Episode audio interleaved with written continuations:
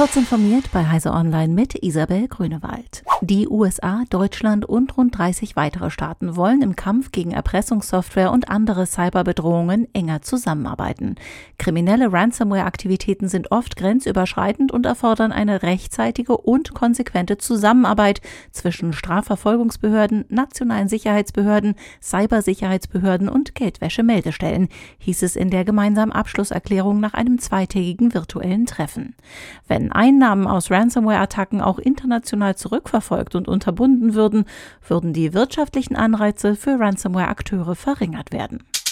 Facebook will ab sofort eine Ende-zu-Ende-Verschlüsselung für Backups von WhatsApp-Chats einführen. Das soll sicherstellen, dass ausschließlich der jeweilig Nutzende die Daten entschlüsseln und lesen kann. Laut Facebook soll die Funktion nach und nach für aktuelle WhatsApp-Versionen unter Android und iOS eingeführt werden. Die Verschlüsselung aktiviert man dann in den Einstellungen unter Chats, Chat Backup, Ende-zu-Ende verschlüsselte Backups.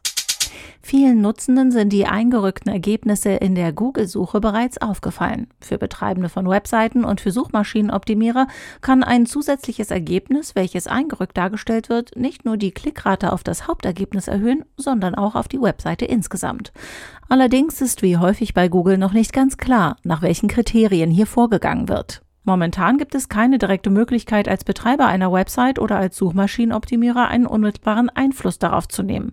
Definitiv klar ist allerdings, dass Google die bereits seit Jahren bekannten Sitelinks, mehrere hierarchisch angeordnete Ergebnisse der gleichen Domain, anscheinend nicht durch die Indented Search Results ersetzen wird. Das US-Raumfahrtunternehmen Virgin Galactic verschiebt den geplanten Beginn seiner touristischen Flüge an die Grenze des Weltraums um mehr als ein Jahr auf das vierte Quartal 2022.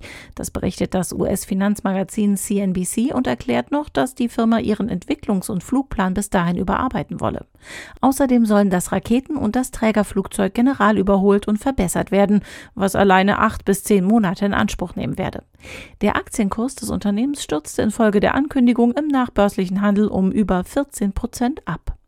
Diese und weitere aktuelle Nachrichten finden Sie ausführlich auf heise.de.